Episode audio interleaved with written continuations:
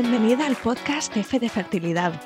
He creado este programa para que tú y yo podamos escuchar diferentes historias contadas en primera persona sobre la salud sexual y reproductiva de las mujeres y las diferentes formas de crear una familia. No se habla suficiente de estos temas, de cómo es la infertilidad, las pérdidas gestacionales, la congelación de óvulos, la inseminación artificial, la FIB, la ovodonación, la endometriosis, la infertilidad por factor masculino, la donación de esperma, la adopción, las pruebas genéticas, la crianza monoparental, la fertilidad LGTB, de vivir sin hijos no por elección o del impacto que todo esto tiene en la mente, en las relaciones, en los obstáculos económicos o el estrés que genera. Este podcast cubrirá todas las experiencias sin prejuicios, los finales felices, los casos tristes que aplastan el alma y los que aún están en el limbo. Yo soy Isa, tu anfitriona, y quiero darte la bienvenida y decirte que no estás sola, de verdad. Encuéntrame en Instagram con la cuenta F de Fertilidad y escucha el podcast F de Fertilidad en Spotify, Apple, Evox o Google Podcast y suscríbete para no perderte nada. Empezamos.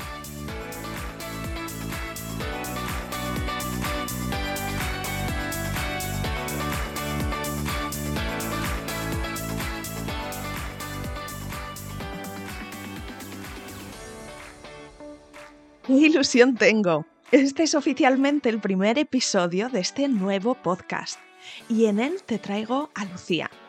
En el momento de compartir su relato conmigo, Lucía y su pareja tenían un diagnóstico de infertilidad por factor masculino y estaban a mitad de un tratamiento de FIB buscando el embarazo. Aquí empezamos el episodio número uno con Lucía.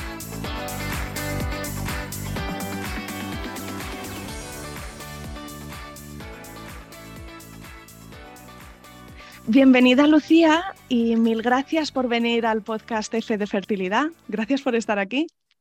Gracias a ti por darme esta oportunidad y poder ayudar a, muchísimas mujeres y parejas que se ven involucradas en, en este tema.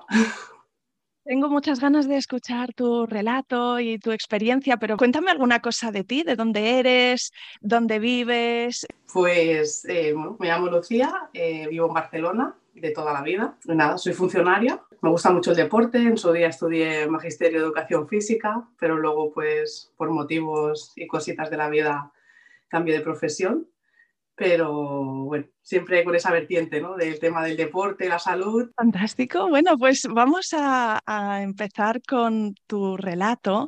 Háblame un poquito sobre tu decisión de ser madre ¿no? y de formar una familia. Cuéntame un poquito pues, cómo fue esa conversación con tu pareja, vuestro deseo de ser padres, si siempre habías querido ser mamá. Pues para nada. De hecho, em, yo no quería ser madre y lo tenía clarísimo y esto fue una decisión que yo tomé mientras ejercía como profesora, porque una vez durante el patio, pues vi una niña llorar desconsoladamente en, el pasillo y, me acerqué a ella y le pregunté que qué le pasaba, que por qué estaba tan mal.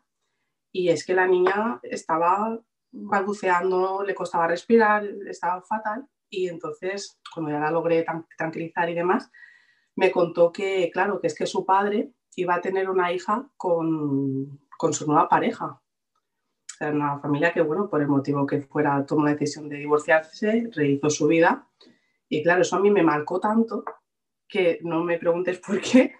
Con veintipocos años yo dije, yo no voy a ser madre. Digo, porque luego a mí la, la clase que yo tenía, si tenía 30 alumnos, 27 em, estaban divorciados. Y entonces, claro, eso también luego a ellos les afecta en el tema de, de estudiar, de estar en clase tranquilos, están nerviosos, quieren llamar la atención. Y entonces, claro, yo dije, ¿cómo voy a tener un hijo si estoy viendo lo que hay? Que no, porque la gran mayoría o una parte de la sociedad decida divorciarse, que está claro que mejor separarse que estar en una relación donde no te aporta o estás sufriendo. Pero claro, yo vi eso, ese sufrimiento de los niños, esa alteración en, en el día a día en el colegio, que dije, yo no voy a ser madre y lo tenía clarísimo. ¿Pero eso cambió en algún momento? ¿Qué pasó? Pues que en 2019 conozco a mi marido y a los tres meses ya me dice que, bueno, que él quiere tener hijos conmigo. Y entonces, claro, yo eso es como dices, pero bueno, llevábamos muy poco conociéndonos, pero la verdad que, bueno, que nuestra relación fue muy rápida porque enseguida empezamos a convivir. Para mí es, bueno, mi hombre número 10 porque me ayuda en todo, siempre está ahí y entonces, claro, él fue el motivo de hacer ese clic, ese cambio de decisión de decir, jole, es que con él sí que quiero. Y entonces, pues bueno, eh, sí que es verdad que desde que nosotros decidimos serlo en 2019, lo hemos estado posponiendo por el motivo profesional.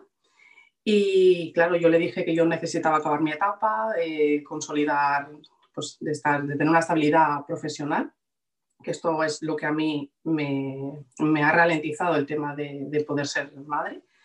Y entonces, claro, pues cuando yo ya acabé todo el proceso, dije, bueno, ahora es el momento y ahora lo vamos a conseguir empezasteis la búsqueda, me imagino, de forma natural y hubo algún momento en el que quizá empezaste a pensar que haría falta explorar otras opciones.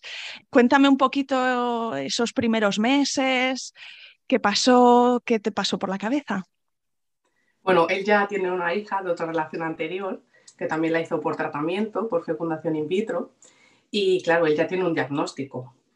Entonces, eh, claro, yo le preguntaba a él, pero bueno, ¿a ti qué te vieron? ¿Tú a qué médicos has ido? Porque claro, una cosa es que te pongas en tratamiento, te sometes y, se intenta, pero otra cosa es ver, digamos, el origen, el, por qué te pasa esto.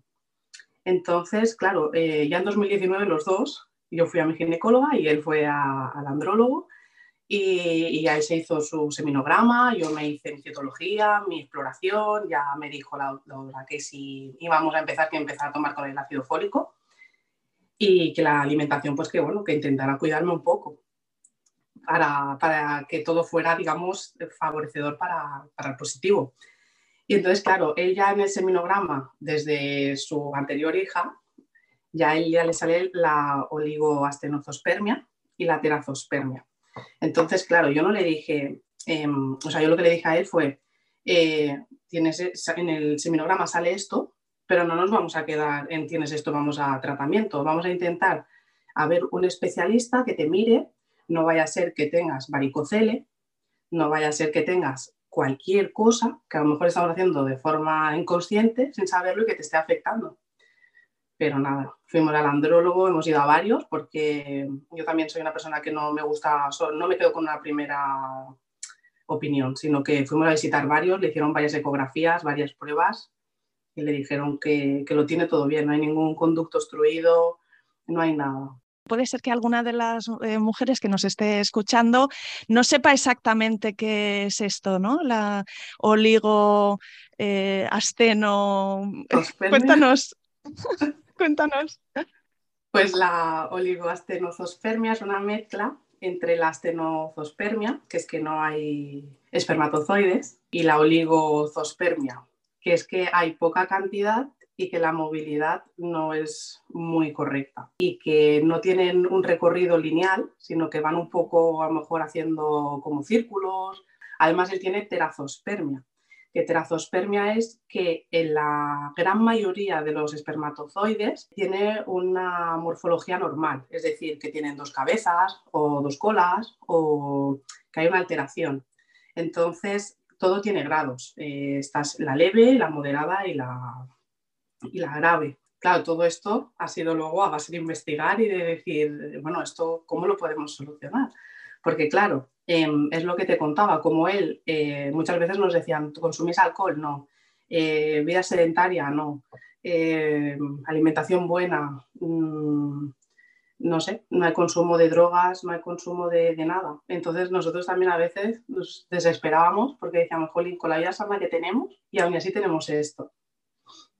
Entonces, luego también sí que es verdad que hablando con su familia, su madre nos, contó que a ellos les costó mucho tener a él, que, fue el primero, luego vino una segunda, pero claro, esto también hasta que a lo mejor no empiezas a investigar, no dices, ostras, a lo mejor es una cosa hereditaria, porque si él nunca ha sufrido un impacto en los testículos, nunca ha tenido, hay una, nada, por qué tiene el seminograma que le sale así y no le sale una vez, sino que le sale a lo largo de los años igual. Sí, en este caso teníais un diagnóstico y ya desde el principio, ¿no? Él venía ya con este conocimiento. Eh, a menudo es como de causa desconocida, ¿no? Y esto también es frustrante porque no te permite decir, bueno, hago este cambio y puedo eh, tener cierta esperanza de que, de que mejore. No sé si en vuestro caso entonces teníais la intención de intentarlo de forma natural durante un tiempo o fuisteis muy rápido a buscar asistencia profesional, ayuda profesional? A ver, normalmente la media está en que si tienes más de 35 años, lo intentes durante seis meses y si durante esos seis meses no lo has conseguido, que empieces a ponerte en manos de especialistas. En nuestro, caso, en nuestro caso, claro, como yo tengo 32, bueno, cuando empezamos 31, pues claro, eh, nos dijeron, sois muy jóvenes, esperaros un año y tal. Pero, y nosotros lo estuvimos intentando. Lo que pasa que mientras lo íbamos intentando de forma natural, también empezamos a ver clínicas.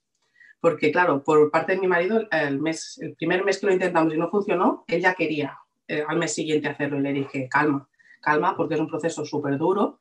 No sabemos a lo mejor dónde nos estamos metiendo y a lo mejor lo conseguimos de forma natural, porque luego también hay muchas sorpresas que a veces entre ciclo y ciclo o cuando no conseguimos embriones para hacer la transferencia hay gente que se queda de forma natural.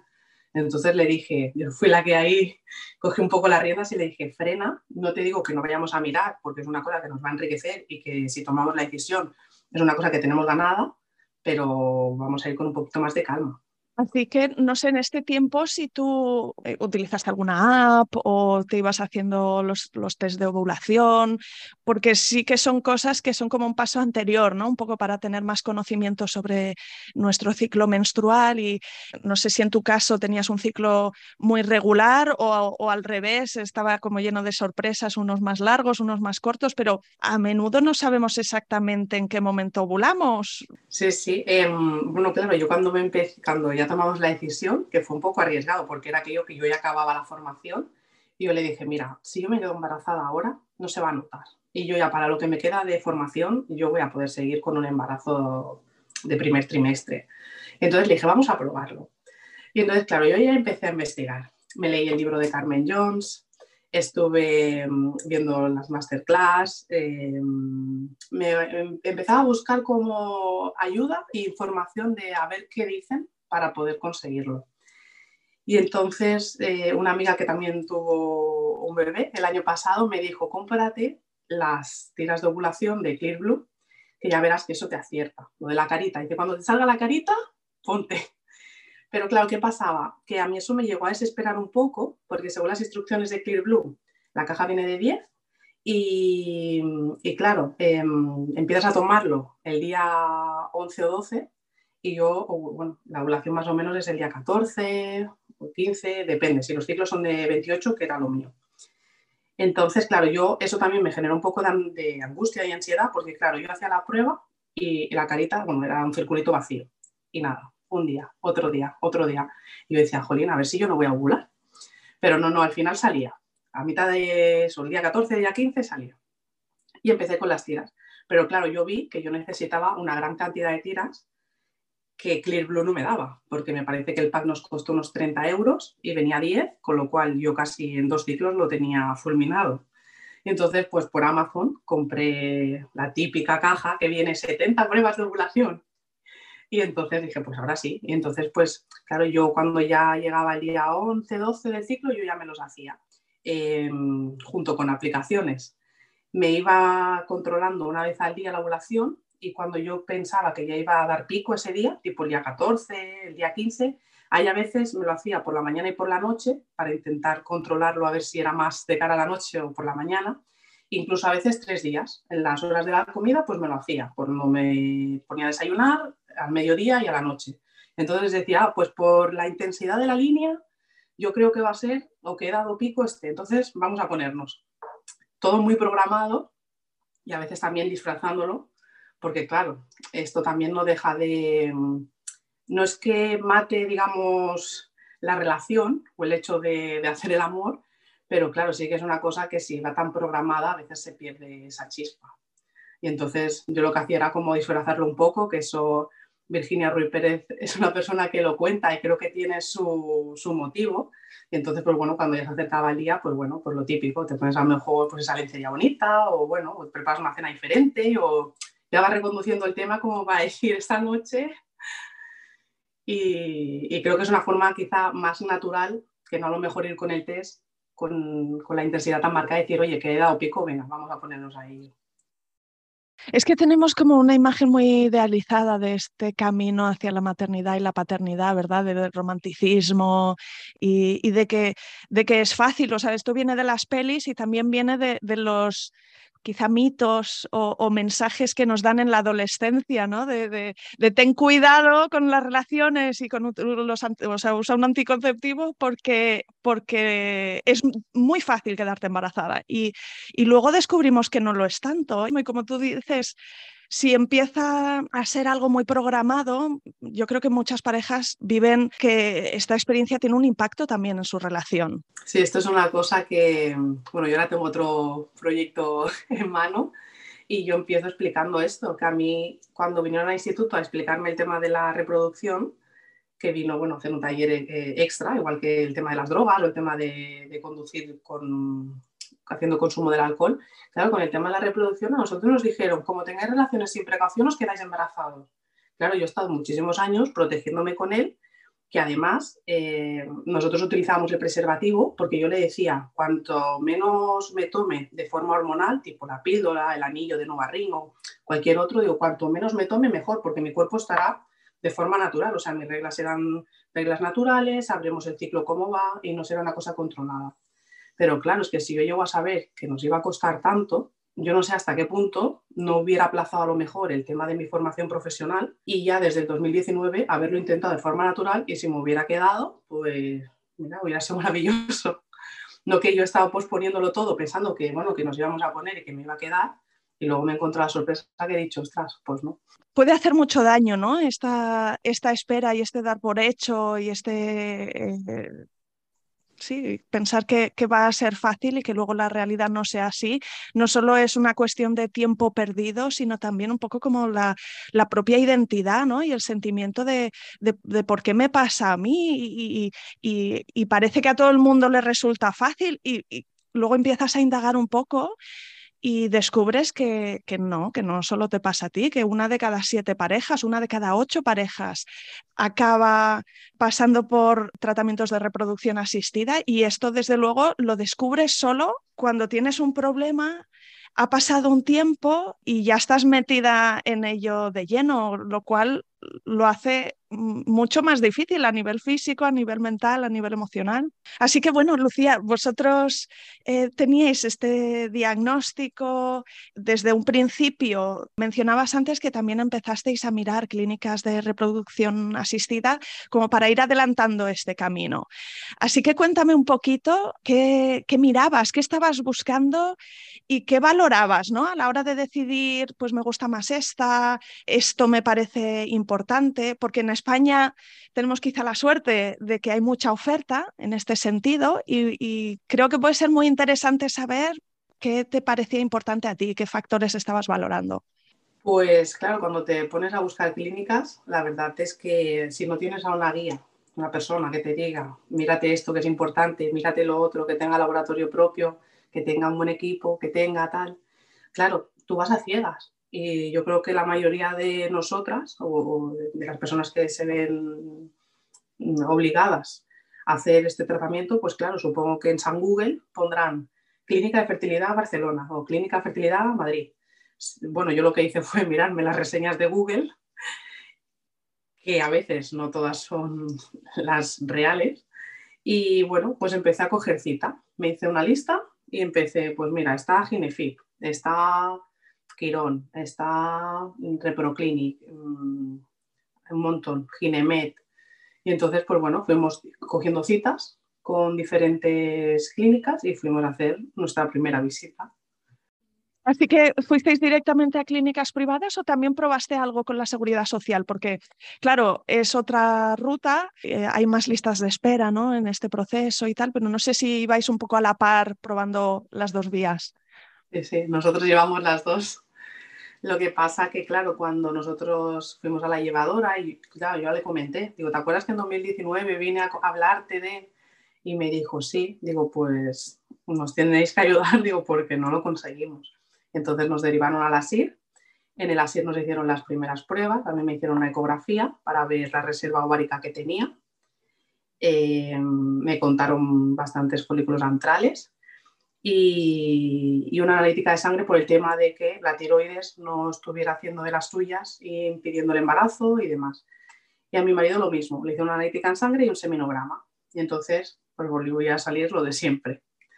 Él también tenía el ácido fólico bajito y tenía algunas cositas y entonces, pues bueno, gracias también a esa analítica pudimos eh, que él siguiera tomando o, que tomara unos complementos más determinados porque sí que es verdad que cuando nosotros empezamos a, buscar de forma natural, él estuvo tomando complementos como el androferti y similar.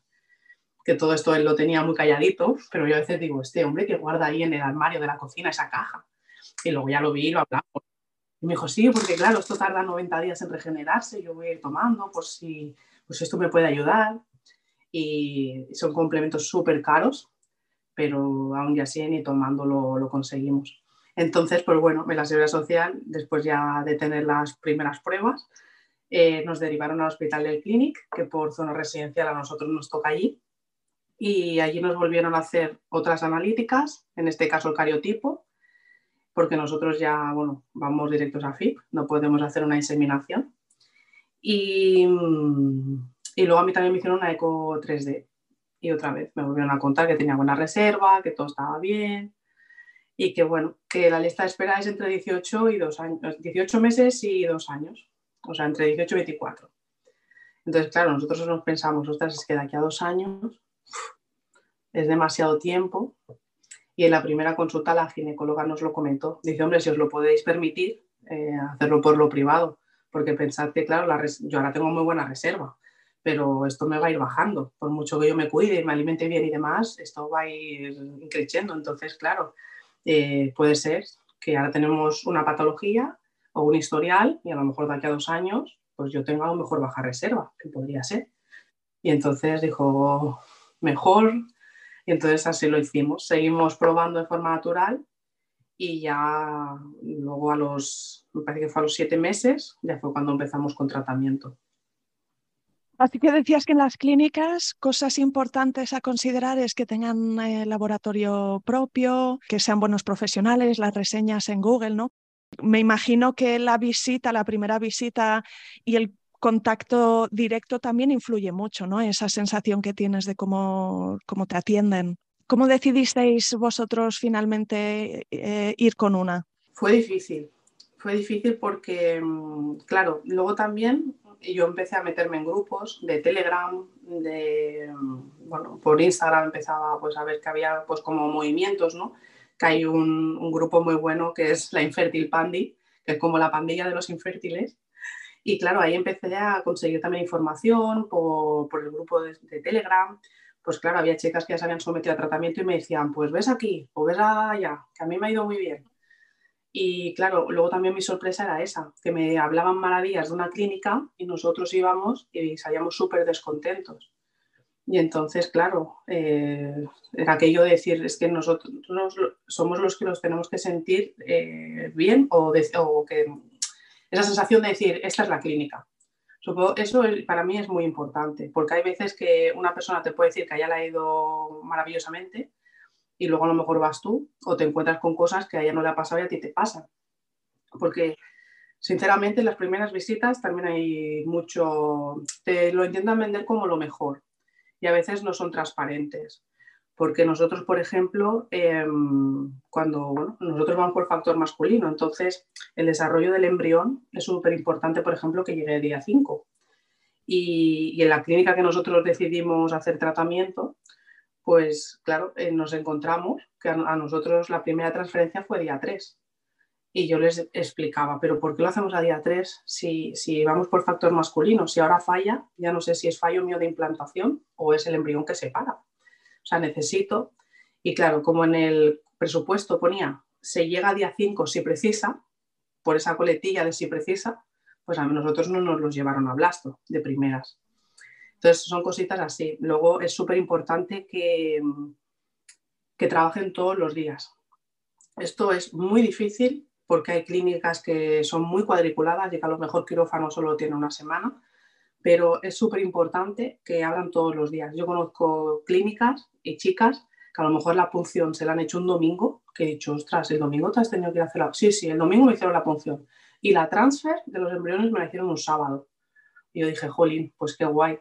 Porque a mí, por ejemplo, no ha sido el caso. A nosotros, de hecho, nos hicieron la transferencia un jueves a día 3, porque claro, el sábado era día 5. Y yo entiendo que a lo mejor que se tenga que desplazar un equipo un sábado para hacer una transferencia, pues dirán, bueno, pues te lo transfiero a día 3 y si cuaja bien y si no, pues bueno, cuando se aplaza es porque ha habido una hiperestimulación. Es decir, que por el hecho de estar administrando otra medicación, tu cuerpo reacciona eh, demasiado. Entonces, normalmente cuando ya se extraen más de 12 ovocitos, más o menos, ya se considera hiperestimulación y normalmente se hace luego en ciclo diferido, es decir, en, la siguiente regla. Se deja pasar esa regla y luego la siguiente ya se prepara el endometrio para hacer la, la transfer. Y, y, claro, es importante por eso, porque nosotros nos vimos bueno, como bueno, obligados, porque nosotros le decíamos, pero es que queremos llevarlos a día 5 y su respuesta era que no nos vendieron de que en el cuerpo materno se desarrolla mejor un embrión que en la incubadora, que no estoy de acuerdo, pero claro, en los tres primeros días el embrión se desarrolla con las células del óvulo, pero luego el día 4 y el día 5 es clave, porque cuando hay un factor masculino, como es nuestro caso, hay que dejar a ver cuánto se paran o a ver, a ver cómo evolucionan esos embriones. Y en la primera, pues bueno, nosotros nos vimos así y, la verdad que fue una cosa, pues, no, nada, nada agradable, vaya, no se lo recomiendo a nadie. Porque cuando tú sabes cosas y te informas, y, yo siempre lo digo, nosotros no somos ni embriólogos, ni ginecólogos, ni nada, pero sí que hoy en día tenemos la oportunidad de informarnos mucho y sabemos mm, bastante. Entonces, claro, que te intenten vender la moto en un proceso tan duro, tan costoso y que ya mucha carga de todo tipo, pues, pues no es muy agradable, la verdad. Entonces, eso es una cosa que siempre digo, que haya transparencia, que nosotros buscábamos también que tuviera facilidad de pago, porque claro, los presupuestos nuestros eran de 4.000 para arriba. 4.000 4.000 hmm, sin contar eh, la medicación, que ya son unos mil y pico. Entonces, claro, necesitas tener 6.000 euros más o menos para decir, toma, lo suelto aquí. Todo esto sin contar pruebas, porque luego además a mi marido le pidieron que se hiciera el FISH y el COMET, que son las pruebas para mirar el esperma más a fondo. Y claro, todo esto también nosotros al final porque la mutua nos lo quiso pagar, pero si no serían pues unos 300 euros más, más o menos por prueba. Y, y, luego también otra cosa que me hizo mucha gracia es que cuando te empiezas el ciclo te dicen 1.000 euros en medicación. Claro, 1.000 euros en medicación para estimularte. Pero luego cuando te hacen la transferencia, totalmente tienes que poner progesterona, eh, estrógenos en el caso de que lo hagas en ciclo sustituido. Em, luego yo además me tuve que pinchar el decapeptil mensual para preparar, para cuadrar más o menos una fecha para hacer la transfer. Entonces, claro, son muchas cosas que, al final no son mil, al final se te va sumando el tema económico. Claro, es, es, importante en la decisión porque eh, tienes que saber en qué te metes ¿no? y hasta dónde puedes llegar en varios niveles. A nivel económico es uno importante y no es ninguna broma esto. ¿no? Así que es importante saber dónde te metes y tener cuanta más información mejor desde un principio. Yo lo que he hablado a veces con, con otras chicas y luego al final es lo que comentas. Hablando del tema del embarazo, hay gente que luego se abre y luego te lo cuenta. Dicen, no, es que yo también hice tratamiento y hay una chica que, que, yo de verdad que también le tengo mucho cariño porque ella me dijo que estaba embarazada y yo, pues inocente de mí, pensé que era por, o sea, por, de forma natural. Y luego cuando ella me preguntó, cuando yo ya pasé todo el proceso del trabajo y tal, me dijo, bueno, ¿y vosotros? Y le dije, entonces ella fue ahí cuando se sinceró y me dijo, no, es que nosotros también hemos hecho tratamiento. Y yo dije, ostras, claro, yo esto no lo sabía. Y hablando con ella, pues es lo que me comentó, que esto en verdad es como una droga porque tú te metes, tú tienes el objetivo de, conseguir el embarazo y claro, cuando ya estás metida en el ajo, pues es como decir, ¿cómo me voy a salir? Si ya he llegado hasta aquí, pero claro, las, pruebas son costosas. Claro, una transfer más, pero claro, una transfer más o menos aquí en Barcelona son 1.500 euros, más o menos. Claro, eso es casi un sueldo de una familia. Bueno, de, un, en caso de que trabajen los dos, más o menos. Claro, la, transfer unos 1.500. Por ejemplo, si te tienen que hacer una esteroscopia, que tenemos la diagnóstica que suele rondar entre los 350 y 400 euros, pero si te tienen que hacer una quirúrgica, ya son otros 1.000 euros. Si decides hacerte, por ejemplo, el test endometrio, que consta de tres pruebas, quitándote una, haciéndote una biopsia, se mira la microbiota, se mira que la ventana de implantación no esté desplazada y luego también que no tengas, por ejemplo, endometritis, que es una patología que solo se ve haciendo la esteroscopia, no se ve en una eco normal. Entonces, claro, esa prueba, por ejemplo, son otros mil euros. Entonces, claro, te empiezas a meter en pruebas y dices, bueno, ¿qué hago? Porque no consigo el positivo, estoy ya metida aquí, tengo embriones vitrificados, entonces, ¿qué hacemos? o luego decidir eso, pues mira, en casa tenemos X gastos, la hipoteca, esto, lo otro, tal, nos queda esto, ¿qué hacemos? Claro, es muy difícil porque luego también hablando con otras chicas me dicen, ya, pero el hecho de que te realices esa prueba no significa que lo vayas a conseguir. Es decir, a lo mejor te haces una prueba y te sale bien. Entonces has gastado X dinero en esa prueba, sabes que está bien, tú estás tranquila, o a lo mejor has invertido ese dinero en esa prueba y ahora no tienes para hacer la transfer y tienes que esperarte X meses más para poder ahorrar o, pedir un préstamo, pero claro, es el pez que se muerde la cola porque es una cola que no quieres dejar, que ya como ya te has metido es como, bueno, va, venga, va, otra más, otra más. Y al final es un proceso súper difícil. Y entonces nosotros también cuando elegimos la clínica, una cosa que miramos es que nos hicieran la financiación del tratamiento eh, sin intereses y sin, sin, costes de apertura ni nada. Entonces, otro de los motivos por el que elegimos la clínica donde lo hicimos fue, fue ese, porque nos lo pudieron financiar a dos años sin intereses y pagamos la mitad del tratamiento eh, metálico, bueno, de, lo que teníamos ahorrado, y financiamos la, la, otra mitad para no ir tan ahogados, porque sí que es verdad que podíamos haber pagado todo el tratamiento, pero claro, luego a lo mejor si te viene, no sé, cualquier cosita, como, no sé, que se te estropee el coche o que te venga Libby o que te venga cualquier cosa y dices, ostras, pues ahora no tengo ese dinero. Entonces, antes de pillarnos los dedos, nosotros fuimos precavidos, nos dejamos como un fondo y, lo otro lo financiamos sin intereses que dijimos, pues mira, me parece que pagamos unos 100 euros al mes. Dijimos, pagamos 100 euros y nos olvidamos y vamos más desahogados por lo que pudiera pasar. Y hablabas, Lucía, del tema de la medicación y del coste que tiene, pero tengo curiosidad también por saber cómo te sentaba a ti a nivel físico, eh, si tenías efectos secundarios. Eso es otra cosa que no te explican. Porque claro, cuando nosotros fuimos a la consulta, pues nos dijeron, pues mira, aquí tengo el Ovalip. Nos dieron el boli y nos dijeron que fuéramos a la farmacia y tal. Eh, la medicación, mm, cuando empiezas en todo esto no dejas de tener tú misma un, choque de, decir, hostias, eh, me tengo que pinchar yo sola. Y es una cosa que es como a lo mejor la persona que se haya tenido que pinchar por cualquier tema médico, a lo mejor lo tiene más por la mano. Pero cuando esto te pasa de primeras, es como una odisea de decir, madre mía. Y, el tema de, los efectos secundarios, pues bueno, yo no sé si ha sido por la estimulación o por luego intentar preparar segundas transferencias con el decapeptil mensual y demás, que bueno, pues claro, todo tiene una consecuencia. Yo tenía mucho cansancio, eh, después de la punción, pues bueno, el cuerpo, yo me acuerdo que iba encorvada, tenía mucho dolor como si fuera premenstrual, em, dolores de cabeza y lo que más me afectó a mí es en la espalda. Yo nunca he tenido problemas en la espalda, nunca jamás. Eh, y ahora eh, llevo muchos meses con dolores, he tenido que ir a hacer acupuntura, hacer rehabilitación, eh, me lleva el trauma, pero yo desde, digamos, desde el trapecio hasta la lumbar, estoy como si me hubiera caído de un séptimo piso. estoy fatal. Y, y, es eso, yo toda mi vida he hecho deporte, he hecho natación, no tengo lesiones, no tengo accidentes, no me he hecho golpes, o sea, no tengo nada.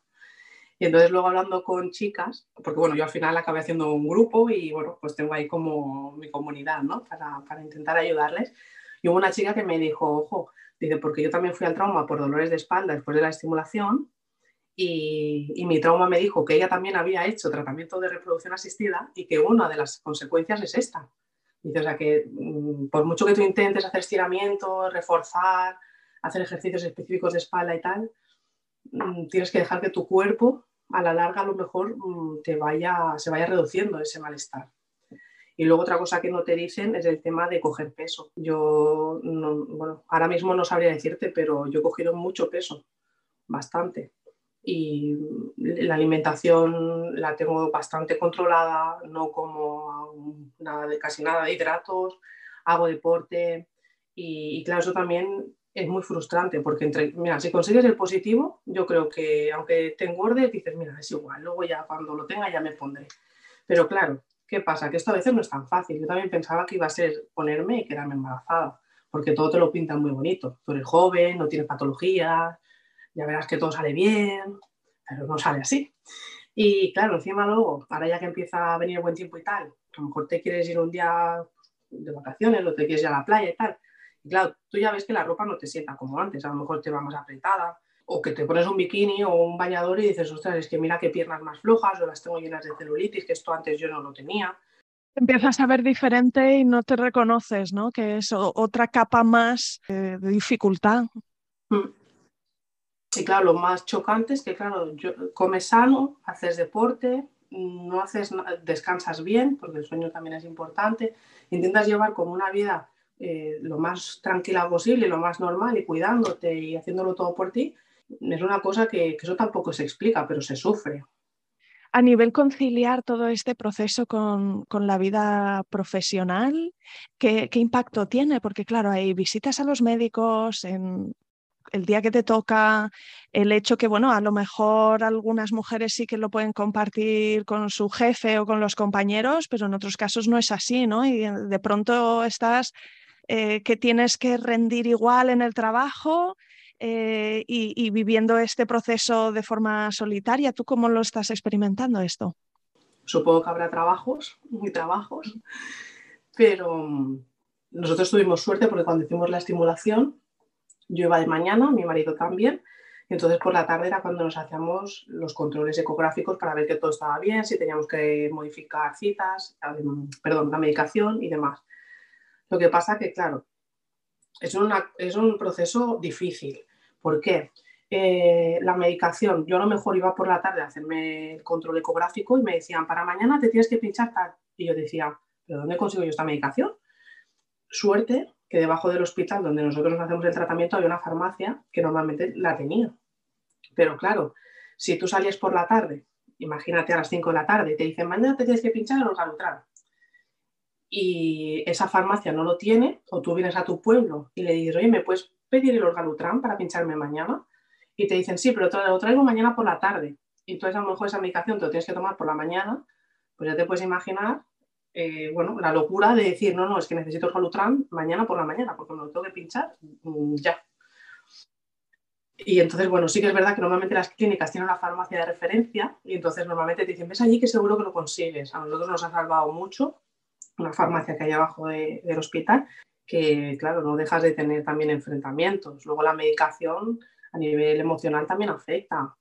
Pues yo me acuerdo que yo durante la estimulación estaba como muy agresiva con él y discutíamos mucho, mucho, mucho, mucho. Y ahora, de hecho, estamos los dos como después de todo el proceso de decir, ostras, pues qué cambio, ¿no? Porque nosotros normalmente estamos súper tranquilos, eh, no sé, como muy cariñosos y tal. Y yo me acuerdo que durante esos 10 o 15 días de estimulación, en casa nada más que teníamos como enfrentamientos o piques tontos.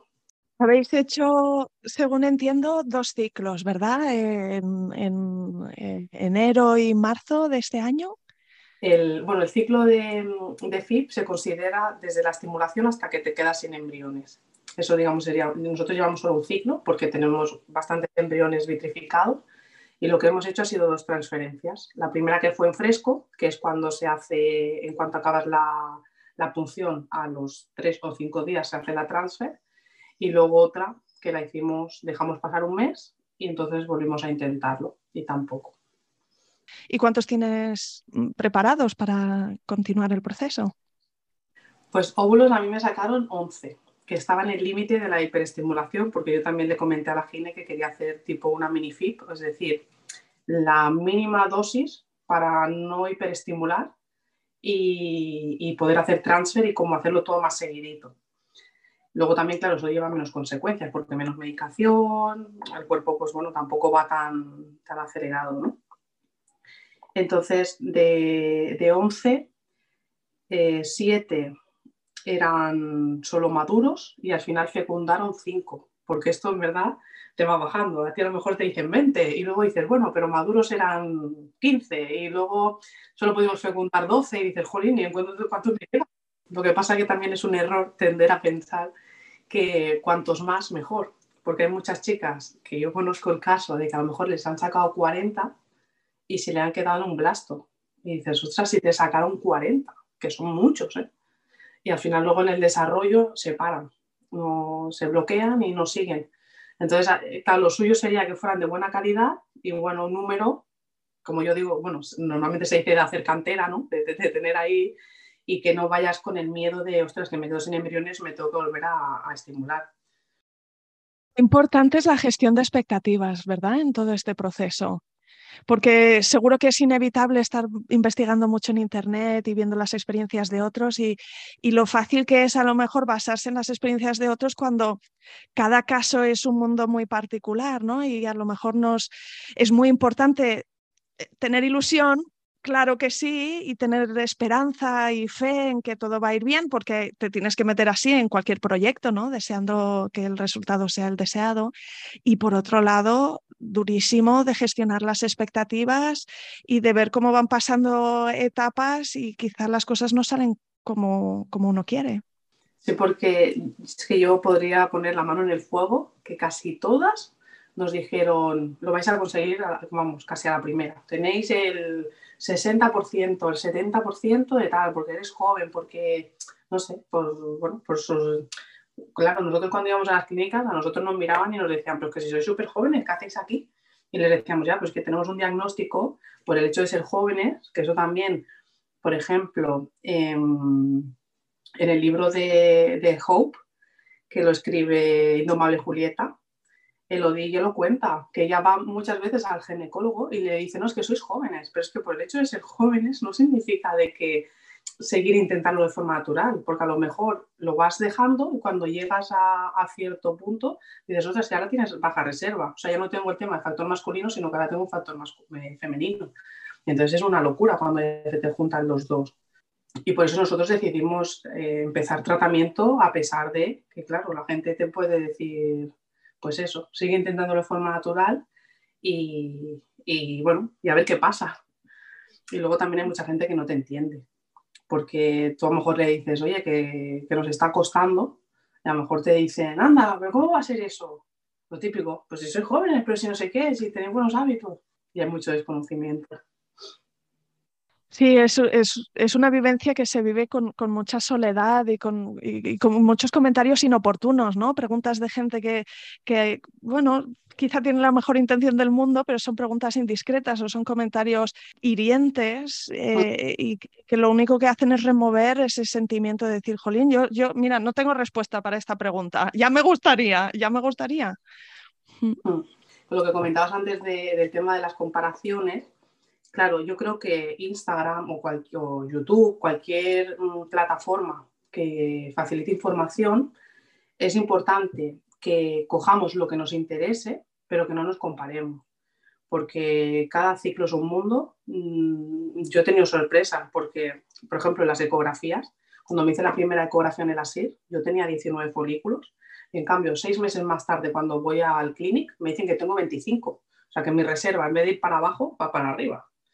Entonces, en las estimulaciones hay gente que se estimula y saca un montón y luego no le llegan a blasto y, gente que saca poquitos. En nuestro caso, al final fue ese. Mm, fecundaron cinco y hemos tenido la gran suerte de que los cinco nos han llegado a blasto.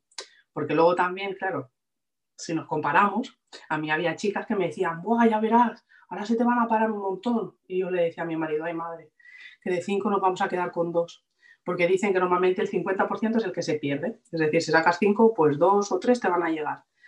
Y yo decía, ya nos vamos a quedar sin embriones, tal. Y al final, mira, salió bien, los tenemos todos de calidad A.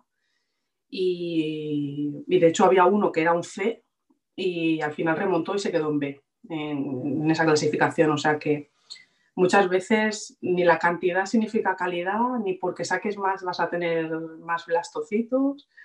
Eh, es todo como una suerte, en parte, porque no depende de nada, simplemente de que ese embriocito se, se vaya desarrollando.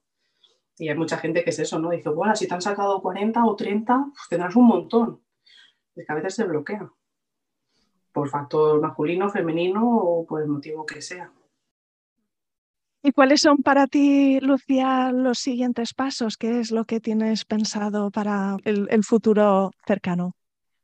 Es difícil, es difícil porque la clínica, eh, bueno, en esta clínica, para ellos una estimulación es como nada. Te una estimulación y si no sale bien, hacemos otra. Pero claro, estamos hablando de unos 6.000 euros. Y ahora no me puedo meter en otros 6.000 euros, porque lo acabamos, acabamos de hacer el primero.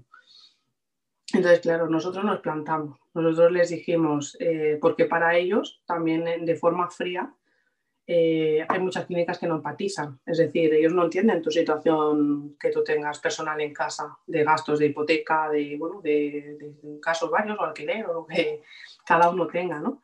Entonces, claro, para ellos es, a ti te sale la beta negativa y enseguida ya te dicen, bueno, si quieres el próximo ciclo volvemos a intentarlo. Y claro, yo a veces nos quedo así mirando y le digo, ya, pues el próximo ciclo son 2.000 euros es muchísimo dinero.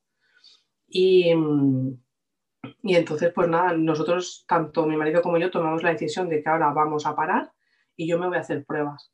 Porque el problema de todo esto es que ahí lo hemos mirado mucho. Yo también he sido muy insistente en decirle, hazte la ecografía, hazte seminograma, hazte el FISH, hazte el COMET, hazte no sé qué, hazte analíticas, eh, la alimentación, suplementos. Pero claro, eh, a mí no me han mirado nada. Yo aparentemente estoy bien pero claro, luego empiezas a investigar y te dicen, a lo mejor tienes la microbiota mal o desequilibrada, más que mal, que esté desequilibrada. A lo mejor tienes endometritis y no se te ve en una eco. Eh, cositas así. Autoinmunes. Claro, se, te abre un gran abanico. ¿eh? Yo pensaba que esto era una cosa fácil de hacer cariotipos y de hacer tal, y no. Luego, claro, luego se abre otro abanico, el tema de la hematología con coagulación, trombofilias, pues si tuviera que tomar adiro y heparina, que yo ya hice la primera visita, porque claro, cuando ya empecé todo el proceso y vi que, bueno, que no salía bien, yo también lo que hice fue hacerme una mutua de privada de salud, porque dije, si tengo que decirle a la seguridad social toda la movida en la que estamos metidos, entonces, claro, yo me acuerdo que yo salí del departamento de reproducción y enseguida me fui a ginecología para programar una esteroscopia diagnóstica para ver que no tenga nada y hacer una biopsia y un cultivo, a ver si ahí saliera algo, alguna, alguna enfermedad o alguna cosita que pudiéramos corregir. Y luego también pues subí a hematología y entonces me han mandado una serie de analíticas por si tuviera problemas de coagulación o trombofilia. Y entonces ya me dijo la doctora que en caso de que eso saliera alterado, pues que ya tendría que empezar a tomar adiro desde el momento que yo quisiera quedarme embarazada y en cuanto lo supiera pincharme parina. Pero claro, todo esto es como decir, ostras, ya un paso más y, voy abriendo. Y ahora ya también está el tema de la inmunología, por si el tema del KIR y el HLA estuviera también impidiendo de que el embrión se desarrolle dentro de mí. Y claro, se te abre una cantidad de pruebas, que es lo que yo le decía a él. ¿Qué hacemos? ¿Invertimos en pruebas o invertimos en transfer? Pero claro, si haces una transferencia y te sale mal, estás eh, probando por probar. Y claro, con lo que cuesta tener embriones, pues es complicado. Parece que es inevitable de alguna manera hacerse experto ¿no? en toda la jerga, en todo este mundo, casi como hacer un máster, ¿verdad? En el proceso. Eh, estás descubriendo un montón de cosas pues, a nivel médico, ¿no? Pues que, los nombres, qué significa, las posibilidades, pero seguro que también te estás descubriendo más a ti misma. Si te paras a pensar en qué estás descubriendo de ti misma, qué estás aprendiendo, si te estás sorprendiendo eh, de manera positiva y admirando de tu capacidad para sostenerte en todo este proceso y de gestionar las circunstancias. Pues claro, la verdad es que sí, que este es un proceso en el que tanto la, pareja o la madre soltera se, vamos, se transforma y hace más de lo que pensaba que iba a ser capaz. Porque mm, me ha hecho muchas gracias esto del máster, porque yo a las chicas, em, cuando empecé a crear el grupo, em, yo hice un, título y les pedí a todas que me enviaran por favor el mail y los datos y tal, y les hice un máster y le dije, tú tienes un máster en reproducción asistida. porque claro, en nuestro caso en verdad eh, es, entre comillas, es fácil o no he pasado como otras mujeres que a lo mejor han tenido un aborto o, que mm, te conozco otra chica también que se embaraza, pero luego al final es eso, no le acaba de evolucionar. Entonces, claro, sí que es verdad que cuando a ti te sale mal la beta y tal, dices, y pasas un tiempo mal, pasas un tiempo cabizbajo, que no te apetece comer o que, pues, que te quieres encerrar en casa y no quieres salir para nada, pero luego al final llega un momento, no sé, hay veces que tardas más, hay veces que tardas menos, que dices, es que no voy a ganar nada. Yo estoy aquí hundida eh, en mí y, tengo que pasar ese duelo pero la vida sigue. Y si quiero conseguir ese positivo, tengo que seguir adelante, porque tirada en la cama no voy a conseguir nada. entonces, yo lo que sí que veo es eso, que cuando a ti te sale mal, bajas como en picado, pasas unos días malos, unos días pues, que a lo mejor estás cada mínimas altas, o más triste, o más apagada, o que, bueno, pues que la cosa estás, estás dolida, porque no te ha salido bien. Pero luego dices, bueno, vale, hasta aquí. Eh, ya ha pasado mi momento y voy a seguir. Y ahora es eso, ahora me vuelvo a pedir mi cita en repro o me voy a ver al hematólogo, me voy a ver al inmunólogo, o hablo con mi marido o con mi pareja o, yo misma, las mamis que son solteras, decir, pues mira, yo voy a tomar la decisión por aquí, o pido opinión a mis amigas de, sobre todo, yo lo que recomendaría es hablar con chicas que estén en el tema de repro, porque yo me he encontrado con amigas mías de la infancia que hemos vivido juntas un montón de cosas y cuando yo les he contado que nos está costando no me han entendido. Y entonces yo por eso también hay muchas cosas que no quiero contar, porque digo que a cualquiera que le cuentes lo que te está pasando. Te expones a, ser incomprendido, ¿no? A tener comentarios quizá un poco superficiales o, de quitarle importancia cuando verdaderamente tiene mucha. Claro, porque luego también lo que me comentabas antes, eh, hay mucha gente que, claro, como no sabe que estás en el tratamiento, pues te dice, bueno, ¿qué? ¿Vosotros pagando? ¿O se os va a pasar el arroz? ¿O no sé qué? Y yo muchas veces me toca morder la lengua y decir, es que si tú supieras por lo que estamos pasando, de pinchazos, de ir a quirófano, de pruebas, de medicación, de otra vez transfer, de no sé qué, de hacer reposo, de lo que comentabas. Eh, yo la primera transfer, em, yo no pedí fiesta. Yo me hice la transfer y al día siguiente, por motivos profesionales, tuve que ir a trabajar.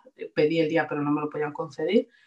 Y, claro, la segunda transfer yo dije, claro, yo me autoculpé porque dije, ves, por ir a trabajar ha salido mal, que eso nada que ver, porque en las clínicas ya te lo dicen, que el día siguiente vida normal. El día que te hace la transfer, que tú quieres estar en casita tranquila y tal, me parece estupendo. Pero el día siguiente hay que hacer vida normal, porque si no nos empezamos a paranoiar, no queremos salir de casa, no queremos hacer nada porque el embrioncito no se vaya a caer o no se vaya a soltar y, y hay que hacer vida normal, porque a nivel psicológico también afecta. Y entonces yo la segunda transfer me lo programé todo muy bien y estuve los 10 días de beta espera en casa y tampoco funcionó. Entonces yo ya llego a la conclusión que si tiene que funcionar, funcionará y si no tiene que funcionar, pues, pues no va. Por mucho que tú hagas, ¿eh? porque yo ahora ya estoy tranquila de decir, la primera no lo pude hacer bien, la segunda lo hice y no salió. Entonces no todo depende de nosotras. Sí que podemos hacer mucho, pero no todo. Y, claro, em, yo me llegado a encontrar comentarios. Me acuerdo que el día de mi cumpleaños mi marido subía con un pastel en el ascensor y se encontró al vecino. Y el vecino, pues bueno, conoce a mis padres y conoce a la familia, ¿no? Y le dijo, oye, pues no estará la Lucía embarazada. Y claro, yo en ese momento estaba, estaba como un huracán, porque nosotros justo habíamos recibido la noticia de que la beta era negativa, la primera. Y yo dije, madre mía, digo, menos mal que no me lo he cruzado yo por el ascensor, porque, mm, porque hubiera saltado de muy malas maneras. Y entonces hay una chica, una amiga, que me dijo, mira, a mí cuando me preguntan el tema de, oye, ¿y vosotros por qué nos animáis? ¿O qué? ¿O cuándo os animáis? Ella me comentó que, que lo que le había funcionado era decirle, mira, si no soy madre a día de hoy, a lo mejor es porque no puedo, no porque no quiera. Y entonces, claro, eso como que a lo mejor a la gente les hace como frenar y decir, hostia, a lo mejor mm, están teniendo pues eso, dificultades que no se eligen, que eso te toca y, entonces ya como que la gente empieza a frenar en el aspecto ese de preguntar de cuándo y cuándo y cuándo.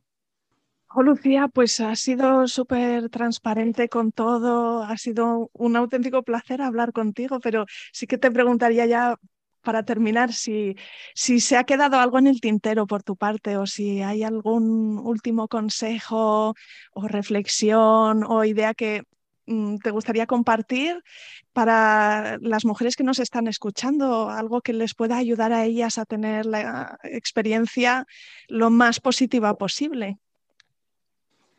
Pues bueno, mi recomendación es que mm, es un proceso difícil, no nos tenemos que quitar nunca el mérito que llevamos, sobre todo la mujer que, que, se estimula y que, bueno, que pasa todo el tratamiento, porque no deja de ser, como a mí nosotros nos dijeron, ¿no? que es un tratamiento sobre la mujer, aunque el problema sea, por ejemplo, masculino, o, las parejas que son homosexuales, pues, eh, bueno, eh, una persona es la que se somete a tratamiento, o a veces las dos, depende cómo se haga, eh, es muy importante que, la pareja esté unida, pero son momentos muy difíciles, eso tampoco te lo dicen.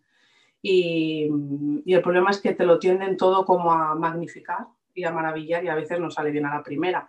Porque yo recuerdo al principio que había mucha gente pues, que venía con problemas, ¿no? De, guay, he tenido abortos y tal. Y yo recuerdo que yo decía, eso a mí no me va a pasar, porque yo soy joven, porque yo lo voy a conseguir, porque ya verás. Y aquí estamos. Entonces, em, mi consejo, hay que ser objetivo objetiva, hay que valorar y saber mm, intentar elegir por el mejor camino, aunque a veces es difícil, por lo que te comentaba, ¿no? Me hago pruebas, hago transfers y, intentar llegar a un equilibrio y, normalizarlo todo. Porque claro, llega un momento que yo con mi marido me he llegado a ir de vacaciones para desconectar y hemos estado hablando los cuatro o cinco días del tema de repro. Y entonces, claro, llega a ser un, monotema que creo que a veces hay que abrir el abanico y decir, bueno, pues vámonos al teatro o vámonos al cine o, vamos a desconectar, porque claro, al final en casa los dos leemos libros de reproducción, eh, estudios, eh, cosas así que dices, hay que abrir, hay que abrir y hay que desconectar la mente de ese tema, que no está mal formarse, pero creo que también la vida sigue. Entonces, claro, hay chicas yo, bueno, la chica que te comentaba, ya consiguió su positivo después de 16 tratamientos. Y hay gente que toma la decisión en un momento de su vida y dice, mira, yo me planto aquí, sé que he hecho todo lo que he podido, pero hasta aquí. Entonces, por desgracia, no siempre se consigue, pero bueno, eh, mi marido siempre lo dice, que mientras haya oportunidad, que nosotros lo vamos a intentar de forma natural, que eso siempre digo, que no se deje, que no se pierda, porque a veces también pensamos de, bueno, como voy a tratamiento, pues bueno, ya me lo pondrán. No, yo creo que también es un, pilar fundamental en la pareja, ¿no? El tema del sexo. Entonces, eh, yo lo que le recomiendo es que no se dejen, o sea, que no tiren la toalla, que por el tema de estar en reproducción asistida no quiere decir que el otro se tenga que dejar, que muchas veces surgen ovulaciones espontáneas a principios del ciclo o a finales del ciclo y se consigue el positivo, con chicas de antimuleriana de 0,1 que son como, como las diosas, ¿no? Es decir, pero ¿cómo lo has conseguido? Pues hay veces que pasa. Y de hecho hay una chica que quedé con ella el sábado y me lo dijo. Em, ellos iban a empezar estimulación, que me acuerdo que yo le di medicación a través de una chica, pues bueno, le dije, una chica que ya había dado la estimulación, que le iba a tirar, le dije, no, envíaselo a esta chica que empieza, que ella ya me dijo, madre mía, cuánta pasta de medicación. Y le dije, bueno, pues otra chica te lo va a enviar y se lo envió a su casa y esta chica se quedó embarazada de forma natural. Justo cuando iba a empezar la estimulación, no le venía la regla, no le venía la regla, no le venía y pum, positivo de forma natural. Así que no hay que dejar de intentarlo. Eh, sé que es un momento muy difícil, pero también yo creo que es clave, porque depende de cómo reaccione tu pareja, aunque yo al mío a veces lo hubiera ido por el balcón, eh, es un momento de, que se pasan muchos nervios, muchas angustias, eh, hay mucha dificultad, pero al final eso reconforta a la pareja. O sea, ahí te das cuenta de quién está contigo o quién dices, me esperaba otra cosa de ti. Y entonces, claro, yo, mi marido siempre me acompaña a las, visitas, eh, si no, pues estamos en contacto, me pregunta, se preocupa por mí, es importante tener a alguien, que también las mamis que son solteras lo tienen que tener súper complicado, porque todo depende de ellas y a lo mejor de la ayuda familiar si deciden contárselo. Porque claro, eso es lo que también comentabas. Lo dices a la familia, no se lo dices, si se lo dices, sufren. Si no se lo dices, no saben. En el tema del trabajo, si vas recién con la transferencia o con la medicación, si lo saben, se pueden mofar o pueden hacer comentarios inapropiados porque no tienen ni puñetera idea. Y si no lo dices, pues estás ahí con toda la carga sin que nadie lo sepa. Entonces es complicado, pero yo creo que no hay que rendirse, que, que tarde o temprano llega. Ese, yo creo que sería el objetivo.